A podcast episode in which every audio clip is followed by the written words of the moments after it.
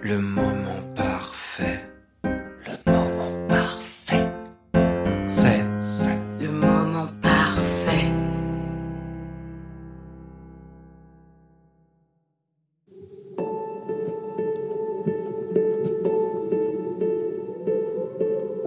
Ça commence par une brise qui souffle sur quelques notes de piano.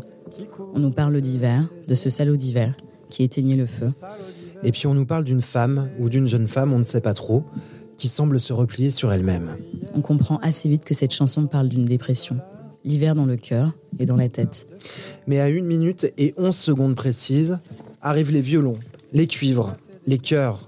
Le soleil vient de s'inviter dans cette chanson qui s'appelle pourtant L'hiver. Salut Voyou. Salut, Salut. voyou. Ça va bien? Bien et toi? Très très bien. Très content d'être avec vous. Merci de- d'être avec nous ce soir. Est-ce que tu peux nous parler de ton moment parfait sur cette chanson? Qu'est-ce que vous appelez le moment parfait que je, vous- que je sois vraiment précis dans ce que je vais raconter Est-ce que tu te souviens précisément du moment où tu as eu l'idée l'idée de cette chanson? À quel moment la chanson t'a pu euh, tirer sur le fil comme on tire sur une pelote? Est-ce que tu vois ce que je veux dire? Ce moment où tu as vraiment le eureka qui t'apparaît. En fait, c'est euh, c'est très compliqué. Cette chanson, elle a une- c'est- vous avez vraiment choisi la chanson la moins facile, je pense, pour parler de ça. Parce que c'est une chanson qui s'est développée sur peut-être 4 ans. Donc il n'y a pas eu de moment parfait, il y a eu plein de, plein de petits moments. Pas des moments parfaits, mais des moments où d'un coup, je pouvais prendre un petit peu et tirer, disons, 10 cm de la pelote. D'accord. Parce que ça a pris vachement de temps. Et au-delà de prendre du temps, en fait, ça a commencé avec euh, juste une, une partie du refrain, mais le texte, où j'avais fait une instru, où j'avais euh, ce, ce bout de texte qui était c'était pas, des c'était pas des journées joyeuses et c'était pas fait pour aller mieux. Toi, t'étais pas encore amoureuse. C'est tout. J'avais juste ça. Et en fait, euh, ce texte-là était sur une musique et ça n'allait pas et ça racontait autre chose et ça, ça correspondait à rien. Mais j'aimais bien cette phrase-là et je l'ai rangée dans un tiroir dans ma tête. Et, et puis, je fais ça avec plein de, plein de bouts de phrases de chansons. J'écris tout le temps des choses et des fois, il y a des choses qui correspondent pas à ce que je suis en train de vivre ou ce que je suis en train de raconter. Et des fois, il y a des choses où je sais que je vais ouvrir une, une pensée, quelque chose qui, qui m'habite ou quelque chose que je vois autour de moi. Et je sais que je vais pas pouvoir en parler tout de suite parce que ça prend vachement de temps de parler de certaines choses, parce qu'il faut le temps de comprendre ce qui se passe autour de soi. Ouais, de digérer les infos, digérer les émotions afin de Ouais, pouvoir les coucher sur papier. Quoi. carrément. Déjà digérer ses propres émotions. Ouais. Et après savoir à quel endroit ça résonne parfaitement avec des émotions d'autres personnes. Ou bien alors ça rebondit dessus. Un jour, j'ai écrit, euh, j'ai écrit le, le refrain de, de ce morceau, de l'hiver, donc de, de la version qu'on connaît maintenant. C'était vraiment l'arrangement tel qu'il est euh, sur l'album aujourd'hui. J'ai fait tout l'arrangement et j'ai fait la mélodie. J'avais juste la mélodie. Et en fait, je me suis rendu compte, il y a les paroles du morceau d'il y, a- de- d'il y a deux ans et demi à ce moment-là.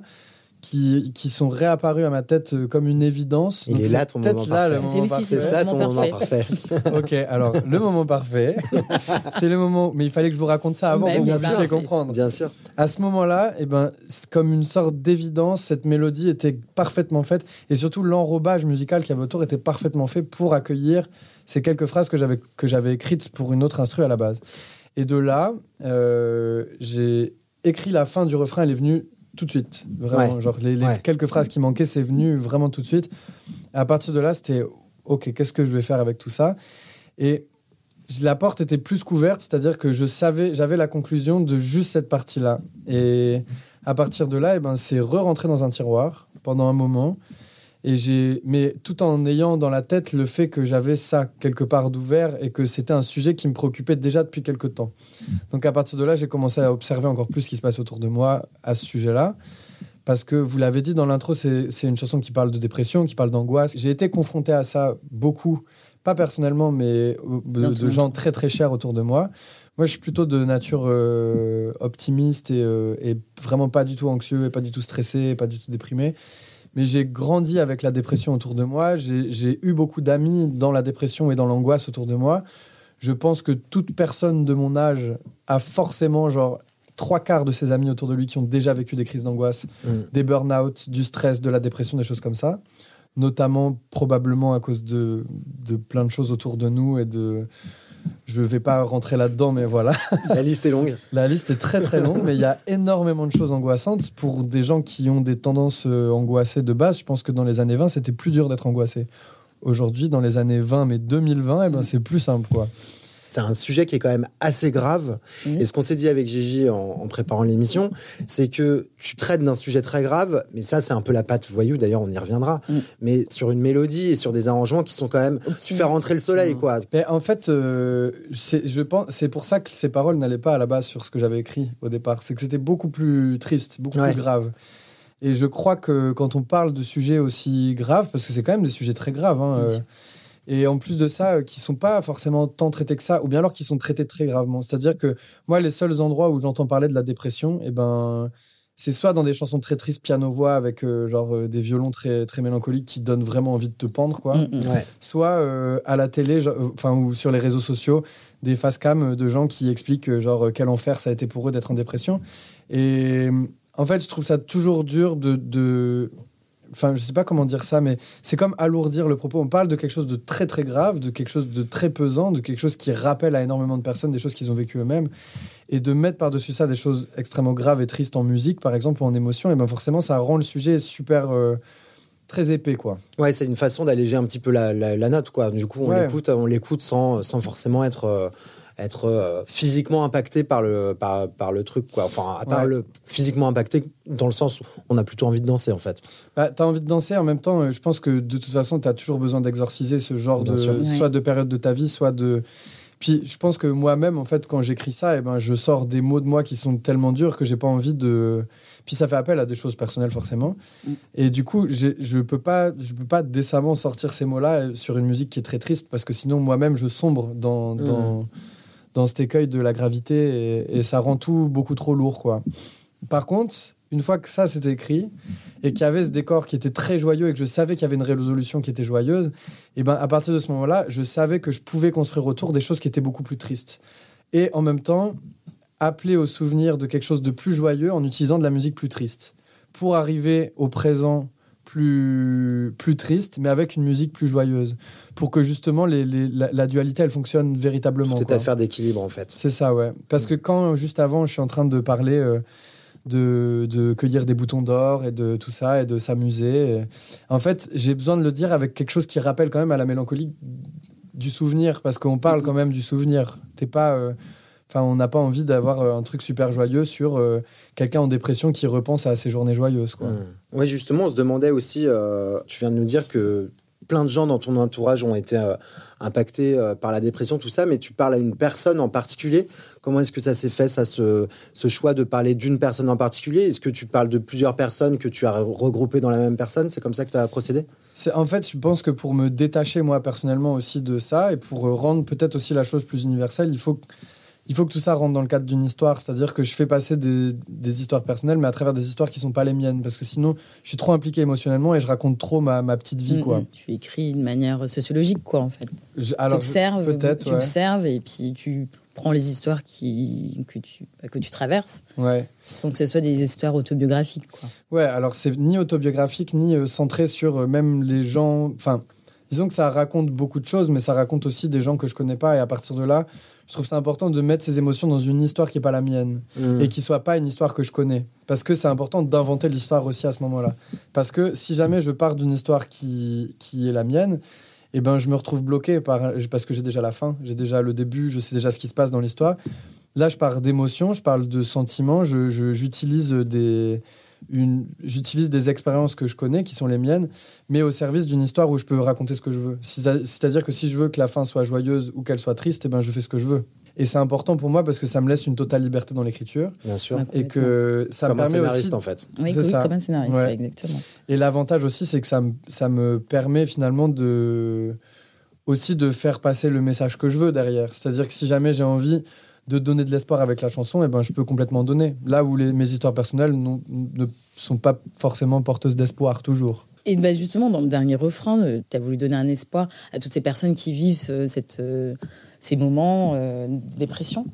Bah, je crois que j'ai envie de sentir euh, d'être rempli de l'espoir que les gens autour de moi qui vont pas bien à un moment donné aillent mieux après. Et du coup, c'est un message euh, dans le temps qui s'adressera à toutes les personnes qui autour de moi et aux gens que j'aime qui ont ces problèmes-là. Et aussi parce que c'est la vérité, ça finit toujours par aller mieux. C'est-à-dire que quoi qu'on en dise, des gens qui sont, j'ai connu beaucoup de gens qui étaient en dépression et qui étaient en angoisse et tout ça. même si jamais ça retombe après vers quelque chose de pire ou vers la même chose, il y a toujours un endroit au milieu où la colline elle remonte quoi. Et en fait, ce moment-là, il est précieux et faut, faut, je sais pas, faut, faut aussi euh, le mettre en avant, le, en parler de ce moment-là où ça va mieux. Et il faut le dire aussi aux gens qu'il y a un moment où ça va mieux parce que sinon tu focuses que sur le moment où ça va mal et tu te rappelles pas qu'il y a un autre moment avant où ça allait bien et où potentiellement ça peut aller mieux. Parce que c'est pas grave de tomber en dépression, ça arrive, il y a toujours des raisons, et ça peut m'arriver à moi demain, ça peut arriver à n'importe qui. Ce qui est important, c'est de se rappeler que derrière la dépression, tu peux toujours en revenir et toujours aller vers du mieux. Quoi. Tu te sens une, une responsabilité, toi, en tant qu'auteur, compositeur et interprète? Est-ce que tu sais que des gens vont écouter tes chansons? Est-ce que tu te sens une- un rôle ou une responsabilité vis-à-vis des gens qui vont t'écouter? Non, faut- franchement, il faut pas que je fasse ça, mais non, c'est impossible. J'ai des, euh, ça m'arrive de recevoir des messages où les gens me responsabilisent de choses, mais positivement. hein, mais Ouais. euh, j'ai reçu des messages, des trucs un peu, un peu durs sur cette chanson, sur des chansons comme, euh, je sais pas si les gens connaissent, mais j'avais sorti une chanson qui s'appelle Le Confort, qui parle de- d'un couple qui, enfin, qui parle où je suis en train de parler à quelqu'un en lui disant.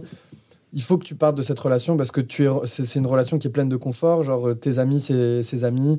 Euh, vous avez des choses ensemble qui vous appartiennent, mais c'est pas ça qui te rend heureux. Et je sais que c'est dur, mais il faut partir. Et il y a plein de gens qui m'ont envoyé des messages pour dire merci, je me suis séparé d'une relation de 15 ans euh, parce que, parce que j'ai écouté ta chanson. Et là, tu te dis, je peux pas me sentir responsable de ça. parce que sinon, ça va mal se Merci, mais passer. non merci. Sur une chanson comme l'hiver, c'est différent parce que y a il y a- j'ai déjà reçu des messages sur cette chanson de gens qui me disaient euh, que ça les aidait à traverser leur dépression ou que ça les aidait à traverser des angoisses et que ça les apaisait et tout ça. Là, forcément, ça ne peut que me faire plaisir. Après, des fois, tu reçois des trucs plus compliqués de gens qui ont perdu des gens, par exemple, et qui te mettent qui se mettent à t'envoyer des photos des gens qu'ils ont perdus et des trucs comme ça. Donc ça rentre vraiment dans un rapport d'intimité où je peux pas me sentir complètement. euh, je peux pas faire ça en fait. Je peux pas rentrer dans l'intimité Mhm. de gens que je connais mettre pas. une certaine distance pour Faut toi. mettre même. une certaine distance. Tu peux pas ignorer les gens non plus, parce que tu sais que tu as un impact sur eux et du coup, forcément, tu en deviens un peu responsable. Mais tu peux pas être pleinement Partie responsable. prenante. Ouais, voilà. ouais. Faut que tu restes genre euh, un personnage fictif en fait. Quand tu leur racontes des histoires, t'es pas censé exister vraiment. Mes histoires, elles, elles m'appartiennent plus du tout. Une fois que j'ai sorti les chansons, elles sont pour les gens, ils en font ce qu'ils veulent et je veux bien les représenter en étant sur scène ou en répondant à un message en disant euh, merci ou quoi pour dire qu'il y a une présence derrière qui existe, mais pas personnellement. Je sais pas si c'est clair ce que je dis. Si, mais- c'est très Si, si, clair, c'est ouais. très clair. Tu nous as décrit un petit peu la façon dont tu as composé, écrit cette chanson et tu nous as expliqué que ça avait pris un peu de temps euh, pour euh, imbriquer toutes les briques euh, ensemble. Est-ce que le, processus de fabrication de cette chanson, il est comparable aux autres chansons ou j'ai- l'impression que tu nous as dit que c'était un peu différent sur celle-là par rapport aux, autres, au processus de fabrication habituel? C'est en fait elles sont toutes différentes dans le processus de fabrication et à la fois elles sont toutes pareilles. C'est comme si je sais pas comment dire. C'est comme si j'avais une usine avec euh, plein de petits mois qui bossaient à des choses différentes, mais qui avaient des choses où ils, ils commençaient à bosser dessus et puis ils se mettaient à bosser sur autre chose. Puis après ils envoyaient euh, un autre chaînon de la chaîne qui Mhm. bossait sur d'autres trucs. L'hiver, elle est, elle est particulière comme plein d'autres sont particulières, mais celle-là, ce qu'elle a de particulier, c'est que le temps de, à partir du moment où, où le sujet de la chanson a été ouvert jusqu'au moment où la chanson a été finie, c'est très très long. Il y a peut-être 4 ans en tout. Mais parce que aussi c'est un sujet qui est très lourd. Il y a des chansons, je les ouvre, c'est-à-dire que je commence à faire la chanson. Franchement, une demi-heure plus tard, la chanson elle est finie. Tous les arrangements, les paroles, tout est fini une demi-heure plus tard. Celle-là, c'est quatre ans plus tard que c'est fini. Parce que ça, me nécessite, ça nécessite pour moi de, de comprendre énormément de choses. Et en fait, je peux pas décemment commencer un sujet comme ça et avoir l'impression d'avoir la science infuse. J'ai besoin de passer énormément de temps à regarder ce qui se passe autour de moi et à le comprendre aussi. Parce que sinon, après, je me sentirais être un imposteur et je serais pas capable d'aller au bout de, de ce que je veux raconter. Mm. Et même si à la fin, ça raconte qu'une histoire et qu'il y a une, une multiplicité euh, de possibilités sur les histoires que je peux raconter, et ben, j'ai envie que l'histoire soit celle qui va potentiellement être le mieux, le plus au service du sujet que je traite, quoi. Et au plus au service aussi de moi, ma démarche et mon et euh, comment dire et mon empreinte artistique, pas empreinte artistique, mais euh, ma parole, on va dire. Mais d'ailleurs, dans, le, dans ton processus de, créa- de création, tu travailles tout seul sur tout, en fait, l'écriture, euh, la composition Ouais. Et les arrangements et aussi. les arrangements aussi. Après, je fais rentrer des gens, mais une fois que tout est déjà verrouillé. Ce qui est un peu étrange. Mais, mais c'est plus tard, en fait, sur, par exemple, sur ce morceau, il y a... j'ai joué tous les pianos, et puis à la fin, je me suis dit, ce serait quand même cool. Enfin, je suis pas le meilleur pianiste que je connaisse, quoi, vraiment loin de là. et je connais des pianistes incroyables, et notamment Guillaume Ferrand, qui est un de mes pianistes préférés, au-delà d'être un humain que j'adore.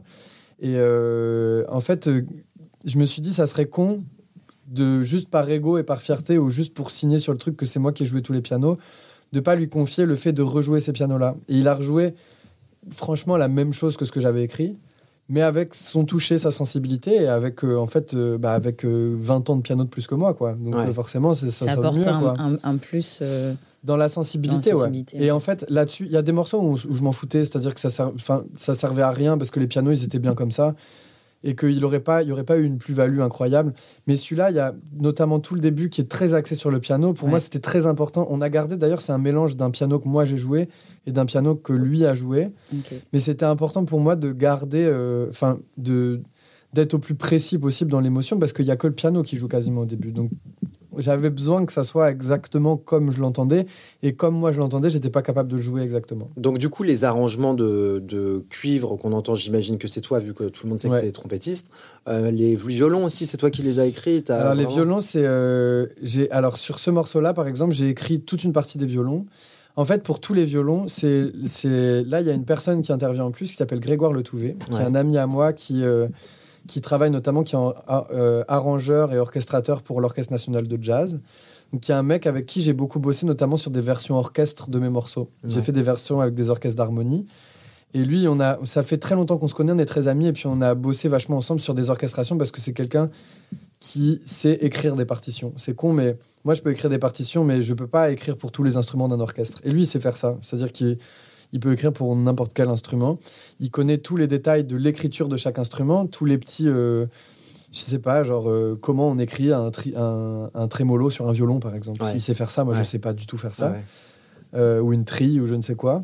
Et euh, en fait, moi, je lui ai donné une base d'arrangement et lui, il a fait ce qu'on appelle l'orchestration, c'est-à-dire que pour les quatuors, il a réécrit ce que moi je lui avais envoyé en faisant quelque chose qui était cohérent avec les quatre instruments qui venaient jouer pour nous et du, coup qui respecte à la fois exactement ce que moi j'avais écrit et à la fois qui le redispatche de la bonne manière et qui viennent aussi euh, parce que chaque instrument est un instrument euh, organique euh, donc comme un violon ou une guitare ou un piano. Ça, c'est en gros, c'est des instruments qui marchent avec des harmoniques, c'est-à-dire que c'est une superposition d'harmoniques qui crée une note.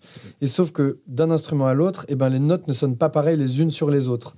Et dans le cadre d'un d'un instrument frotté comme un violon, un violoncelle ou un alto, ces instruments où les harmoniques ont, une place gigantesque dans l'instrument parce que le son est façonné de ça, euh, genre de beaucoup beaucoup d'harmoniques.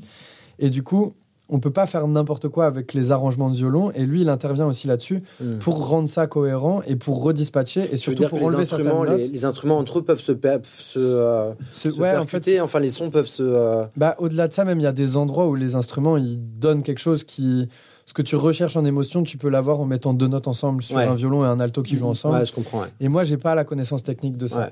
Et du coup, je lui donne un arrangement de violon et lui par dessus, il allait recréer un arrangement où du coup, il a pris des libertés clairement. hein. C'est euh, sur l'écriture et du coup, il a fait donc ce qu'on appelle une orchestration. Donc pour la fin notamment, il y a toute une partie qui était déjà écrite où il a vraiment respecté ce que j'avais écrit et pour la fin, là, il a eu plus de liberté, il s'est laissé plus de liberté sur l'écriture. Où il savait exactement ce que je voulais et à la fois, moi, j'étais pas capable complètement de le faire. Sur ton premier album, comme sur celui-ci qui, qui est sorti il y, a, peu de temps, euh, moi, il y a une influence qui m'a beaucoup marié, que, je m'étais déjà dit sur le premier album et que je me suis redit sur cet album. Tu, tu me fais parfois un peu penser à Nino Ferrer sur le côté, euh, la connexion un peu euh, franco-brésilienne, Rio, Rio-Paris. Est-ce que. Est-ce que je me trompe ou est-ce qu'il t'a influencé? Alors, je pourrais pas dire qu'il m'a influencé parce que j'ai très peu écouté Nino Ferrer Ouais. finalement. C'est, euh, je me suis mis à l'écouter après parce qu'on m'a- on m'en a vachement parlé. Et bizarrement, en fait, le disque par lequel j'ai découvert Nino Ferrer, c'est le disque euh, qu'il a fait euh, en anglais. Ah oui, Je sais plus comment il s'appelle ce disque, mais Ouais. qui est magnifique, que j'ai vu, que j'ai vu chez mon disquaire pendant pendant des mois. Il coûtait hyper cher. Et je me disais, mais c'est quoi ce disque de Nino Ferrer qui coûte une blinde? Et un jour, j'ai demandé au gars de me le, de me le descendre de l'étagère, là, de son piédestal. et il me l'a mis entre les mains, et puis je l'ai écouté, et je suis reparti avec. euh, voilà, j'ai craqué mon porte-monnaie, et je suis reparti avec, parce que j'ai trouvé ça trop beau. Et je connaissais pas trop de choses de lui. Et à la fois, je suis sûr que si tu me mets des tubes de lui, eh ben, je les connais, forcément. Mais je connais le Sud. Mais le Sud, pour moi, c'était un peu une chanson de hippie des années 70. En fait, je sais pas comment dire ça. J'ai rien contre les hippies, des, les hippies. Les hippies des années 70. Et pour moi, c'était, c'était euh, le Sud, c'était la chanson préférée d'un groupe de potes de mes parents, un peu Ouais. wawash, un peu bizarre, tu vois, que j'adorais. mais euh, genre, euh, pour moi, c'était genre des vieux qui étaient, ah ouais, de toute façon, c'était mieux avant et tout ça. Et donc, des mecs qui étaient, tu vois, qui chargeaient un peu la jeunesse de euh, ce que vous faites, c'est de la merde. Et puis, euh, avant, c'était vachement mieux. Et du coup, ça te donne pas spécialement envie d'aller écouter ça. Et euh, mais là, j'y suis revenu, vraiment. Et c'est vrai que c'est super beau. Mais il y a, il y a d'autres artistes qui ont des connexions avec le. Enfin, de toute façon, il y a une grosse histoire d'amour. mais euh, tu vois, t'as une connexion avec le Brésil aussi. Ouais, mais qui est différente. C'est Oui. euh, c'est avec plus les artistes d'aujourd'hui du Brésil, quoi. Où j'ai fait de la musique là-bas. J'ai, bah là, par exemple, sur ce disque, je suis allé au Brésil enregistrer euh, live toute le basse, batterie, percussion du disque. Donc j'avais enregistré déjà les batteries et des percussions. Euh, sur, euh, enfin, et j'avais des versions qui étaient euh, quasiment finies de, de l'album. Et je suis parti au Brésil, à São Paulo, dans un studio, retrouver un gars qui s'appelle Diogo Strauss, qui est un ami à moi, qui, était, qui a fait toute la tournée du premier album avec moi, et qui avait co-réalisé avec, avec moi le, premier album. Et je l'ai retrouvé en studio là-bas, où lui, il a fait, où lui, s'est occupé de faire toutes les prises de son de, dans le studio, qui est un studio que je connaissais parce que quand j'étais allé en tournée au Brésil la première fois, j'avais fait des sessions live euh, dans ce studio. Et j'avais rencontré pendant ces sessions live euh, Bader et euh, Samoka, qui sont un batteur et un percussionniste, où je m'étais pris une claque. quoi. J'avais joué des sessions avec eux et la, partie rythmique, percussion, batterie, en fait, j'avais l'impression d'un coup de- d'entendre sonner mes morceaux comme j'avais toujours rêvé qu'ils sonnaient, sonnent, pardon, en rythmique. Et du coup, je me suis fait une obsession d'aller réenregistrer les rythmiques euh, du disque en live avec eux, où moi j'ai pris la basse, eux ils ont pris euh, batterie et percussion, et en fait, on avait pris, d'ailleurs c'est marrant, on avait loué le studio pendant quatre jours. On est arrivé le premier jour, en gros le plan c'était les deux premiers jours, deux premiers jours et demi, on enregistre tous les morceaux où moi je suis à la basse et puis a batterie et, et percussionniste par-dessus, donc euh, Samoka et Bader. Et donc on avait deux jours et demi pour faire ça, et puis le un jour et demi qui restait, on s'était dit qu'on allait faire tous les re de percussion, donc réenregistrer toutes les des percussions supplémentaires à ajouter sur, euh, sur, le, sur les morceaux. On est arrivé, on s'est installé jusqu'à jusqu'à midi, on est allé manger. À 14h, on a commencé à enregistrer et à 19h, on avait fini d'enregistrer le disque. Le premier jour. Parce qu'en fait, on a tout fait en, on a tout fait en quasiment une prise. Il y avait euh, deux prises maximum, trois prises sur un morceau. On a fait trois prises. Mais parce que c'était le début et que moi j'étais là, non, mais si jamais je rentre. En fait, ça coûtait hyper cher à mon label. Et en fait, je pars là-bas, je pars tout seul parce qu'ils n'ont pas les moyens de- d'envoyer euh, Mitch, donc Michael Declerc, l'ingé son avec lequel j'ai enregistré tout le disque. Ils n'ont pas les moyens, donc je me, trouve, je me retrouve dans un studio au Brésil avec ces gars, et puis en me disant, faut pas que je me craque parce que ça Ouais. leur coûte un billet de malade mental de faire ça. C'est pas un caprice, mais ils savent pas encore pourquoi je le fais. Moi, je le sais profondément, je sais pourquoi je le fais avec ces gars-là. Eux, ils sont pas encore au courant. Ils, décident juste de me faire confiance et j'ai de la chance pour ça, d'avoir ce label. Mais j'arrive sur place, et en fait, à la fin de la journée, je me dis, putain, mais on a tout enregistré là en une demi-journée. Il y a des morceaux, on a une seule prise. Et là, je me dis, j'ai peut-être fait une grosse, grosse erreur. c'est que j'ai peut-être vraiment surestimé ce qu'on était en train de faire. Et en même temps, on enregistrait. Et à la fin de la première prise, on était là, bon, bah, Bon, bah, c'est good. on y va. Et, et puis j'avais Diogo en plus. En fait, Diogo Strauss, donc le mec que j'ai retrouvé là-bas, qui a été mon musicien en tournée pendant très longtemps et avec qui j'ai co-réal le premier disque. On se connaît par cœur, il sait ce que je fais, il connaissait les morceaux que je lui avais envoyés avant. Et c'est lui qui me disait Ok, guys, uh, next one. Et j'étais Ouais. à Diogo, uh, we double it. No, no, no, no, we don't double. It's okay, let's go. Next one. Et moi, ça me faisait super peur. Et je suis rentré avec vraiment très peu de fichiers. du coup, parce qu'en fait, du coup, on a fini la journée à 19h. Le lendemain, on a fait les re de percu. Et pareil, en une demi-journée, il y a tout qui était enregistré, quoi. Parce que les mecs, c'était à, OK, OK, rec, et bam. Et ils jouaient, ils jouaient, ils jouaient, ils jouaient. Et puis c'était fini, euh, next one, Ouais, quoi. ouais. Et il passait d'une percu à l'autre, et il enregistrait, il enregistrait. Je suis rentré ici, en sueur. J'ai envoyé avec les sessions pour, mon, pour euh, Michael, du coup, Mitch, mon ingé son. Il a ouvert les sessions comme ça et moi j'étais à côté tout tremblant en me disant s'il faut il va me dire que c'est de la merde et qu'on peut rien garder et on aura craqué un billet euh, genre juste et ils vont me dire ouais t'es caprice plus jamais de la vie quoi et on a ouvert les sessions et il y a eu ce truc magique où on mettait tout dedans on mettait play on écoutait et puis on était à bout bah on n'a rien à retoucher quoi Ouais. et j'ai jamais fait une session de- franchement ça Même fait pas de, de rythmique, de Rien du rien, tout. tout, Rien. était sur le tempo, tout ça. euh, Non, il n'y a rien qui était sur le tempo. C'est Ah ça ouais. qui était fou. C'est qu'on regardait et quand on a ouvert, j'ai vu sa gueule se décomposer parce que il y a rien qui était calé sur le temps. Mais Tout était un genre groove un peu devant, un peu derrière. C'est bah, c'est ce que tu entends sur le disque, mais Ouais. rien n'a bougé depuis. hein. C'est Ah ouais. vraiment. euh, En fait, tout a... le, le groove, il est pas. euh, Oui, On parce qu'en fait, il faut quand même qu'on explique aux gens qu'il y a, dans la plupart des disques de pop qu'on écoute, il y a ce qu'on a, on fait ce qu'on appelle des edits. Quand Ouais. on enregistre des pianos, des guitares, des tout ça, on fait ce qu'on, souvent ce qu'on appelle des edits qui consistent à replacer un petit peu les notes, parfois, Ouais. euh, voilà, à retravailler un petit peu le fichier pour qu'il rentre mieux dans le mix, tout ça. Et toi, ce que tu nous expliques, c'est qu'on que retouché. tu n'as rien retouché, en fait. En fait, c'est même le, dans 95% des cas, même plus que ça en vrai. hein. Enfin, franchement, normalement, dans 100% des cas, quand tu fais, ça fait, je fais des disques en France depuis que j'ai depuis que j'ai 14 ans et je n'ai jamais vu ça. C'est-à-dire que normalement, tu quanti- tu quantises tout. C'est-à-dire Ouais. que tu utilises des bits détectives ou des trucs comme ça où tu le fais à la main. Mais tu recales tout, tu remets sur le temps, tu replaces. Il y a toujours des trucs qui sont un peu décalés, qui sont pas complètement dans le groove. Et là, il y a rien qui était complètement sur le temps et tout, mais en fait, dans l'ensemble, eh ben, il y avait rien à retoucher. C'était impossible de toucher à quoi que ce soit. Ça aurait foutu un bordel pas possible. Donc, on a juste laissé tel quel. Et ce qu'on entend sur le disque, c'est euh, genre une prise au Brésil avec euh, des gars qui avaient écouté. Alors, le batteur avait écouté euh, les morceaux une ou deux fois. Il y a, par exemple, le percussionniste avait rien écouté. Et quand je suis arrivé au studio, Diogo, il m'a dit, euh, je lui ai dit, Bader, il a écouté euh, les morceaux, parce que je savais que c'était un. Je l'avais déjà rencontré, le mec, je l'adore, il est trop marrant et tout, mais c'est la resta, quoi. Il arrive, il s'en tape, il, a, hé les gars, les gars, il parle pas un mot d'anglais, de français, de quoi, de quoi que, de quoi qu'est-ce. Mais parce qu'il s'en fout, il a pas besoin, il joue avec euh, tout le monde, il fait sa vie, le mec est trop sympa, il- voilà quoi. Et euh, Diogo m'avait dit, mais bien sûr que non, il n'a pas écouté les morceaux. Parce que là, c'est lui la star, c'est pas toi. Toi, tu vas rester derrière à ta place, mais c'est lui la star. C'est lui qui vient jouer, c'est lui la resta. Et effectivement, le mec a rien écouté, mais il a mis ses trucs et puis il jouait comme ça. Mais direct, genre même ok. pas une première écoute avant. Non, non, rien du tout. C'est Ah genre ouais. on lance et puis il joue par-dessus et puis il va au feeling. Ouais, c'est trop bien. Et ce qu'il a fait, c'était. bah, lui, par contre, il y a des trucs qu'on a coupés parce que je lui disais, vu que je savais qu'il avait rien écouté, je lui disais, tu joues sur tout. Tu joues partout. Et nous, après, on a enlevé des moments. Ouais, et, d'accord, je comprends. et voilà. Et du coup, euh, pourquoi je disais ça? Tu nous as dit que t'aimais pas trop les hippies, mais euh, C'est pas vrai. non, mais parce que c'est marrant, parce qu'en fait, moi, il y a un truc, une particularité dans ce disque qu'on entend très très rarement dans les disques de pop française, c'est que tu as mis des chœurs féminins.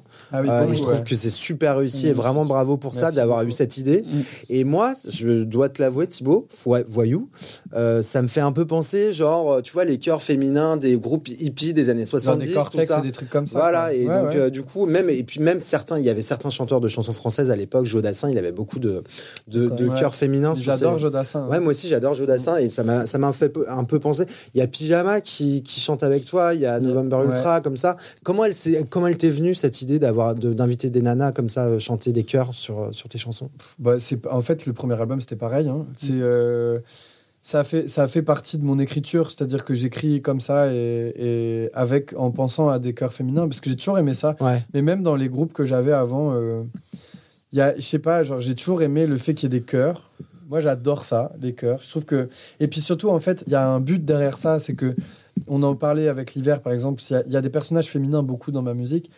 Il y a des personnages quoi qu'il arrive, c'est des histoires et en fait je peux pas être seul à raconter les faut aussi qu'ils soient incarnés ces personnages féminins de temps en temps et en fait les chœurs c'est aussi euh, je pourrais pas être juste euh, tout seul à chanter avec ma voix d'homme des histoires de femmes enfin c'est pas des histoires de femmes mais c'est des si c'est des histoires de femmes euh, parfois enfin je raconte euh, moi euh, en tant qu'homme des, des, des histoires de femmes où je m'adresse à et en fait j'avais besoin qu'il y, ait- qu'il y ait cette présence Que ce soit incarné par des voix féminines Ouais. en fait. Ouais, que musicalement le fait qu'il y ait des femmes dans mes histoires soit aussi incarné par des femmes euh, dans le son quoi. Parce que sinon c'est pas cohérent je trouve. Enfin Mais c'est même cohérent dans le son avec, euh, avec les, les références que tu, que tu invoques, tu vois ce que je veux dire? En fait, je- ce que je veux dire, c'est que même dans la couleur du son que tu as choisi, même si c'est co- cohérent avec ce que tu racontes, mais en plus dans la direction euh, artistique euh, et sonore, c'est hyper cohérent avec euh, ce que tu proposes. quoi. J'ai eu beaucoup de chance aussi parce que j'ai eu des, j'ai eu des, des artistes de malades qui sont venus quand même chanter dessus. Parce que tu as dit Pyjama, il y a, il y, a, il y a Pyjama qui est une chanteuse incroyable en solo, Ouais, ouais. November Ultra qui est une chanteuse incroyable en solo, euh, Laura Etchegoyen qui est une chanteuse incroyable en solo aussi, et Dadias qui est une chanteuse incroyable en solo. En fait, c'est quatre filles qui sont des, artistes incroyables et qui acceptent à un moment donné de venir faire les chœurs. Et en fait, je fais pas ce casting pour, pour, euh, par hasard, c'est que c'est des voix qui sont très complémentaires que j'ai en plus derrière euh, Laura Etchegoyen, elle m'a vachement aidé sur la direction des chœurs parce que c'est aussi son travail et que moi c'est pas le mien. Elle, elle sait gérer les, les voix des gens. Et en fait, moi j'avais mes parties qui étaient écrites, mais elle, elle était là pour redistribuer les rôles parce qu'elle savait exactement quel était le timbre de chacune Mmh. et elle était capable de dire que cette voix-là, il valait mieux que ce soit elle qui la prenne, qu'il valait mieux que, les que la session voix, on la, on la sépare, c'est-à-dire que ça soit enregistré tant de fois, de telle manière, avec les trois voix qui chantent en même temps, plutôt que les enregistrer les unes après les autres. Donc là, tu vois, par exemple, c'est comme quand j'ai un technicien son qui va faire passer ma basse dans telle ou telle machine pour que le son de la basse soit celui-là. Et ben là, j'ai aussi une vraie technicienne vocale qui est à côté de moi et qui m'aide à prendre les instruments qu'elle a en face d'elle, c'est-à-dire ces trois voix incroyables, ces quatre voix incroyables, et à les répartir exactement de la bonne manière pour que ça donne exactement ce que moi j'ai en tête. Comme euh, l'arrangeur de- de- d'orchestre dont C'est la tu nous même parlais chose. Au final, en fait. tu travailles collectif. C'est du travail collectif, donc c'est mes, c'est mes arrangements. C'est tes idées. euh, tes- Mais par contre, eh ben, j'ai derrière des gens qui sont des spécialistes de ces choses-là. Ouais. Moi, je bafouille sur mon ordinateur. Quand je fais des arrangements de cordes, eh ben, je fais des choses qui sont très précises musicalement, euh, en termes de mélodie, en termes d'harmonie. Mais techniquement, je ne sais pas comment faire pour, avec des vrais instruments que je n'ai jamais étudiés, comme la voix, c'est un instrument que j'ai jamais étudié, et les, et les cordes, pareil. Enfin, moi, je sais le faire avec des cuivres, je sais le faire avec une basse, une batterie, une guitare et un piano, mais je ne sais pas forcément le faire avec des instruments que j'ai pas joués. Ouais. Tout ce qui est du souffle, je peux le faire les flûtes, les clarinettes, les machins, les trompettes, les trombones. Quand il s'agit de voix ou d'instruments frottés, c'est des instruments que j'ai pas que j'ai pas appris, que j'ai pas étudié. Et en fait, je trouve ça important aussi de, de remettre ce savoir-faire à des gens qui l'ont vraiment. Et pas de se sentir tout puissant, avoir l'impression que tu peux faire des choses que tu sais pas faire. Ouais. Tu nous fais la- te- bah, le plaisir d'être venu avec la maquette du morceau. Est-ce que tu pourrais nous en parler? Alors, je suis pas venu avec la maquette parce que la maquette, Mais- elle est sur un ordinateur Alors, qui n'a plus d'écran et plus de batterie. Mais la vérité, c'est que la maquette est à 95%, c'est ça. Je suis venu avec un multipiste sorti de studio. Sachant que dans ce multipiste, d'ailleurs, il y a des pistes qui sont, euh, qui sont des, des choses qui viennent de la maquette. Il y a beaucoup de sons de mes maquettes qui, qui arrivent sur l'ordinateur. qui reste sur le disque final. Ouais, qui restent sur le disque et euh, qui sont utiles. Enfin, après, mon technicien son, euh, il s'occupe de les repasser dans certaines machines et tout ça pour Ouais. que ça ait exactement le son que moi je n'arrive pas à lui donner tout seul. Mais euh, il y a beaucoup de choses qui restent de ça. Et Tu vas ouvrir le capot un peu de la chanson pour nous expliquer. euh, ouais, je peux vous expliquer comment elle est comment elle est foutue la chanson par exemple. Vas-y. Le morceau, il commence par un piano. Alors, ce piano-là que je vous fais écouter, c'est une synthèse d'un piano que Guillaume Ferrand a enregistré et d'un piano que moi j'ai enregistré aussi. On entend un piano qui fait des accords et un autre qui joue des petites notes par-dessus.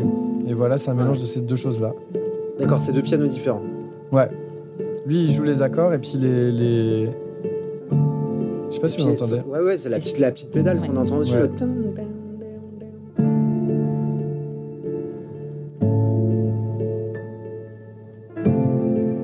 Voilà. Ah ouais, Donc c'est deux pianos quoi. ok. Un qui joue à l'aigu et Ouais.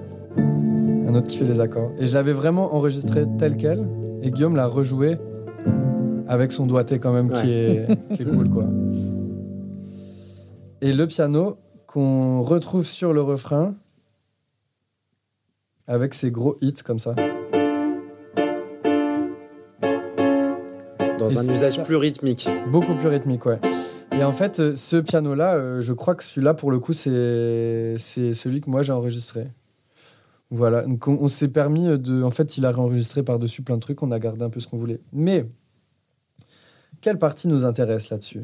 En plus du piano, par-dessus le piano, on a aussi, j'ai rajouté des FX qui sont euh, des images, je dois le dire, que je suis allé voler sur YouTube. enfin, c'est pas des images, c'est des, c'est des vidéos. Tu sais, il y a des mecs leur passion, c'est aller de faire des vidéos de 10 heures du vent. Ouais. Et du coup, j'ai C'est ça le son de brise qu'on entend au début. Ouais. Ah, génial. Voilà. Oh là là. J'adore. Et ça, c'est un vieux gars dans son chalet quelque part. qui a sorti son Zoom H4 et qui a enregistré ça. Mais en vrai, euh, c'est con, mais j'utilise vachement le sound design dans mes chansons. Dessus, t'as d'autres trucs de sound design, genre. euh, T'as des petits enfants, je crois, à des. Là, on entend un bus scolaire derrière, je pense. Sais pas quoi. Voilà. Mais c'est vrai qu'il y a un truc, quand, quand la chanson s'ouvre, on a un, un peu l'impression d'être dans un film en fait. Oui. Mais c'est c'est ça qui. Ouais. C'est le sound design Mais qui en donne fait, cette il n'y a impression rien. aussi. Il y a juste le début du morceau. En soi, il n'y a que un piano et du vent. Ouais, tout. mais ça suffit Mais en du fait. coup, ça suffit pour rentrer dans une histoire. Ouais. Et après, tu mets la voix par-dessus. ses yeux, Et là, t'as que ça au début du morceau. d'hiver. Et après ça, donc ça c'est la première partie, et après seulement je fais rentrer par-dessus une basse et un petit synthétiseur. Euh, je vais vous enlever la voix lead pour que vous entendiez, parce que la voix prend quand même beaucoup de place. Qu'est-ce qui prend de la place, le chanteur? Ah là là. Donc là, il y a une- je fais rentrer une basse La basse. et ce petit synthé. Alors, c'est ce que moi j'appelle le egg. Ok. Egg comme un œuf. Ouais. Parce que c'est le truc qui vient créer du liant dans tout et qui fait que tu, tu bouges des espèces de trous de vide et tu donnes un. Ça rajoute un peu de texture au son aussi. Ça euh. rajoute une cadence surtout. Ouais. Ce qui est très important parce que là, c'est un truc qui est très dépouillé en termes de, de cadence. On a juste une batterie qui fait euh, finalement très peu de choses, qui est juste ici que je peux vous mettre aussi avec. Et en fait, si jamais tu viens pas créer une cadence qui fait rebondir le reste, et ben tu te fais chier. Quoi. fais chier, Enfin, ouais. Moi, je me fais chier perso. Donc, euh, Je comprends. Du coup, Ça relance un peu l'écoute quoi. un tout petit peu. Euh, où est-ce qu'on était? Je vous remets ça. Vous me dites si c'est trop précis.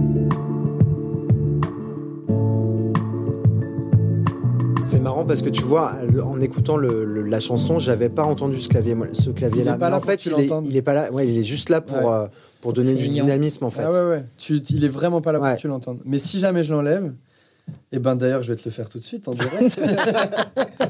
Attends, est-ce qu'il est là? En fait, si tu l'enlèves, tu perds un truc. Ouais, je suis d'accord. Complètement d'accord. Ça rajoute du groove en fait. Du, Mais euh, surtout, ça vient créer, un, un- ça vient créer du contretemps, ça vient créer euh, Ouais. une cadence qui n'est pas la cadence Mhm. habituelle et qui du coup vient de créer un mouvement supplémentaire sur ton mouvement qui peut devenir un petit peu barbant. Et il faut que ça, il faut que ça avance toujours en musique, je trouve. Et parfois, il faut que ça s'arrête. Mais quand ça avance, il faut que ça avance. Et là, on vient de quitter une partie où il y a juste un piano et une voix qui chantent. On a besoin de rentrer dans quelque chose où tu es emmené et t'es pas juste emmené sur un truc tout droit. Parce que ça raconte aussi quelque chose où, où tu es dans le souvenir et du coup, je sais pas comment expliquer ça, je l'explique avec mes mains là, mais je fais des ronds avec mes mains depuis tout à l'heure, des ronds vers l'arrière. Mais c'est que ce synthé, c'est ça le mouvement qu'il a pour moi, c'est qu'en fait, il te ramène vers tes souvenirs en faisant bam, bam, bam, bam, Ah ouais. bam. C'est une sorte de mouvement de rembobinage, quoi. Ouais. Voilà, c'est peut-être juste dans ma tête, mais, euh, mais moi, quand je le fais, ben, ça, ça a du sens, quoi, pour ma narration. Euh, Voilà. Moi, je veux bien qu'on écoute aussi euh, les stems de cuivre et de, de Alors. violon, tout ça, Eh bah parce oui, que euh, c'est quand même au moment de l'arrivée du refrain, c'est quand même assez. euh, il se passe un truc, euh, Ouais. genre paf, tu vois, tu prends une claque quoi. Alors, euh, tu veux que je mette tout? Non, non, mais je, je, je- si, si on peut faire la même chose. Oui, si- Alors, on va faire la même chose. Je vais te faire une boucle sur le refrain. Comme ça, ce sera plus Ouais. simple. Attends, parce qu'il y a le pré-refrain d'abord, quand même. Minute papillon. parce que le pré-refrain, il faut calmer. Ça a été, en vrai, ce morceau, c'était une, ça a été un enfer à monter. La structure des instruments, l'enchaînement des instruments, qu'est-ce qu'on arrête, qu'est-ce qu'on remet, qu'est-ce que machin. Ouais. Ça a été hyper dur parce que c'est vraiment du poil de fesse, quoi. Tu veux dire que tu as, testé beaucoup de, beaucoup de trucs avant vraiment de trouver la bonne structure et tout Bah, c'est que tu as beaucoup de parties différentes. Quoi. Ouais. Et en fait, c'est des parties mélodiques qui sont très différentes et en même temps qui harmoniquement sont quasiment les mêmes, mais pas complètement. Et le pré-refrain, il y a toutes les voix qui rentrent, mais progressivement. Donc j'arrête le mouvement de- du, du clavier qui rembobine et je le fais plaquer les accords pour calmer un peu le jeu. Et il part très doucement et il monte progressivement. Faire monter, ça fait monter un petit peu la tension. Ouais, ça fait monter la tension. Et surtout, tu as tous les chœurs là-dessus Ouais. qui sont très importants parce que les chœurs, pareil, ils montent avec le synthé, ils commencent Ouais. très bas. Ouais. Je vais vous les mettre avec. Génial.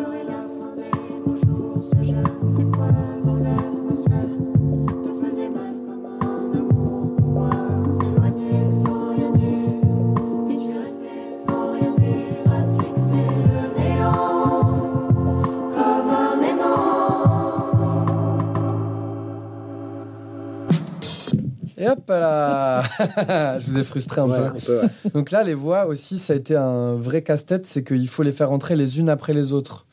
pour pas avoir toute la mêlée d'un coup, quoi. Hmm. Et pour après arriver là-dessus, mais en fait, c'est que je voulais vous faire écouter les sound design, c'est très important. Il y a plein de petits trucs. Il y a une petite montée de violon, il y a une petite. euh, Il y a plein de petites choses qui permettent aussi dans ce creux, qui est censé être super chiant, mais qui, moi, dans mes paroles, fait que je, ne- je ne peux pas finir la phrase d'avant et commencer sur le refrain.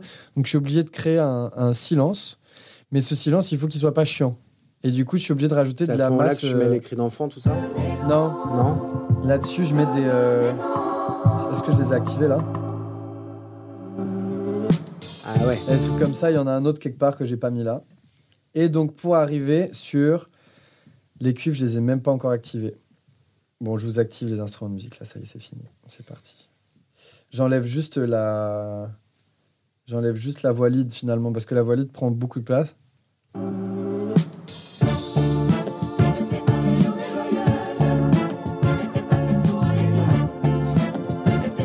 Je vais vous le décomposer après. Ouais.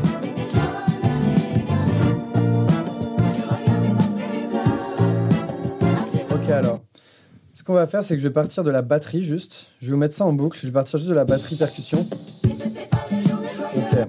Donc ça, c'est enregistré au Brésil, là, les, ber- les Ça, percussions. En Les gros, parties. avec la basse,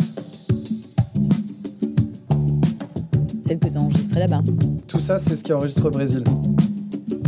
En une prise. En une prise. Simplement.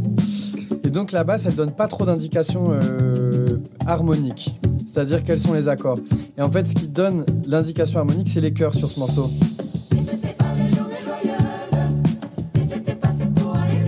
Là, tu as les accords déjà. Ouais. ouais.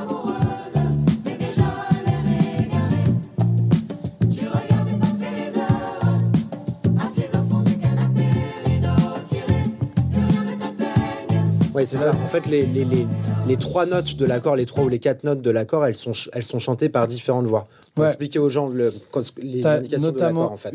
enfin ouais, les voix, elles permettent de donner les notes de l'accord. Parce que même si jamais je rajoute les cuivres, par exemple, Ouais. là je vous enlève les voix et je vous rajoute juste les cuivres. Là, pour le coup, c'est une mélodie.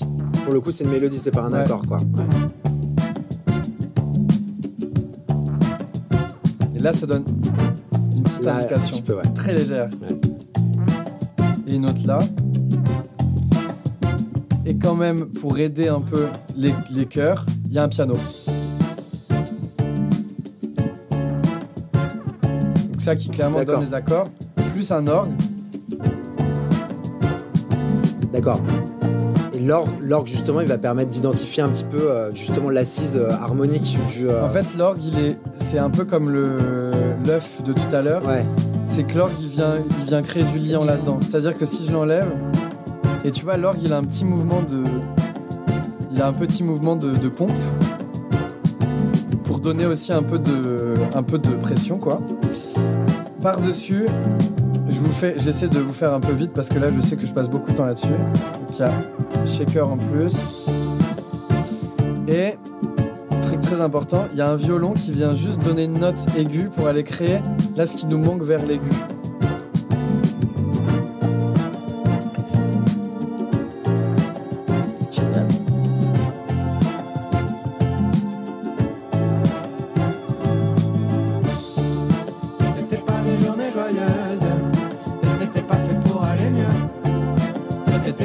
Après, il y a juste à mettre les voix par-dessus et ça va tout seul.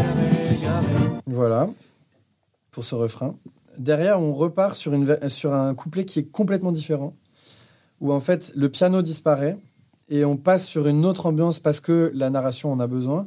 Et en fait, ce qui va prendre le rôle du, ce qui va venir prendre le rôle du piano, c'est une guitare acoustique que j'ai jouée, qui est euh, où est-ce qu'elle est ma voix lead? Je l'enlève. Qui vient en fait où même harmoniquement ça change, c'est-à-dire qu'on n'est plus sur les mêmes accords. C'est des accords qui n'ont pas existé encore dans le morceau. Et ça vient euh, en fait compléter la narration et surtout l'emmener ailleurs. Parce que si jamais je repars sur, le, sur les mêmes instruments et sur les mêmes accords que le début, eh ben mon histoire elle avance pas complètement, on va dire.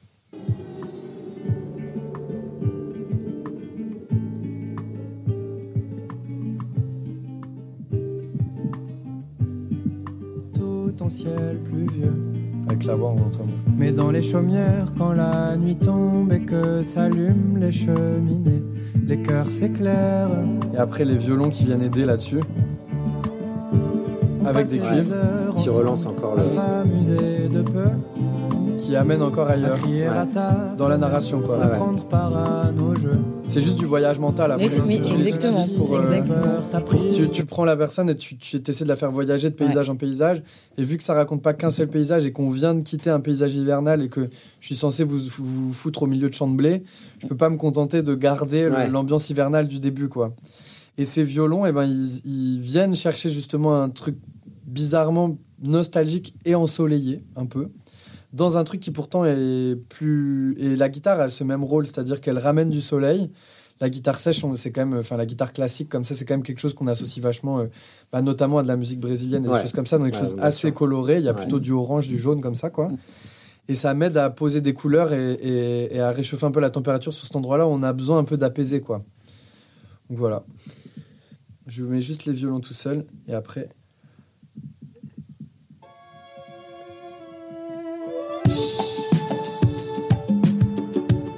Ah non, c'est après. C'est après que c'est intéressant. Ah oui, et vous allez pouvoir en profiter pour observer que les percussions, ça n'est jamais la même chose. C'est-à-dire que beaucoup dans la pop française, ou en général dans la musique euh, moderne, on utilise des loops de percus Ouais. qui se répètent. Ouais. Là, le gars, il joue du début jusqu'à la fin, c'est jamais la même chose qu'il joue. Ouais. Ce qui est quand même euh, très cool.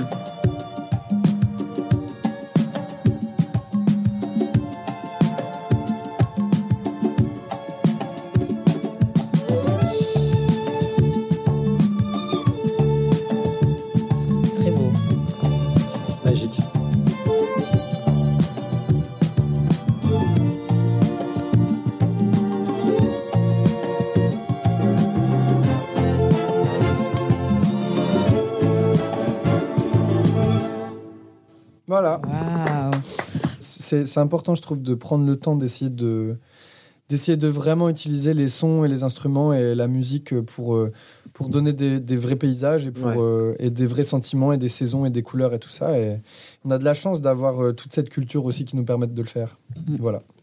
Merci infiniment, Voyer. Merci Avec plaisir. À très vite. À bientôt. À bientôt. Salut. Le